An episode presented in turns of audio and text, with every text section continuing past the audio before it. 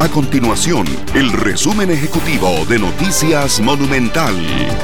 Hola, mi nombre es Alejandro Meléndez y estas son las informaciones más importantes del día en Noticias Monumental.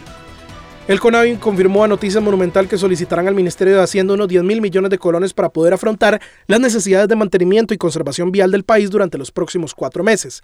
Además, aclararon que no suspendieron los contratos de conservación rutinarios que se aplican en las carreteras del país, como lo son las labores de chapeo, limpieza y bacheos, y que todavía cuentan con recursos para dichos trabajos. El Ministerio de Seguridad Pública asegura que tiene identificados 36 puntos de extracción de minería ilegal en el sector de Crucitas en San Carlos. Este tema surge luego de que un video en redes sociales que se hizo viral el fin de semana mostró a algunos coligalleros extrayendo oro en la zona.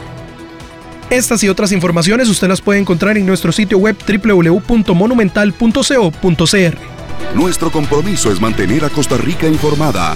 Esto fue el resumen ejecutivo de Noticias Monumental.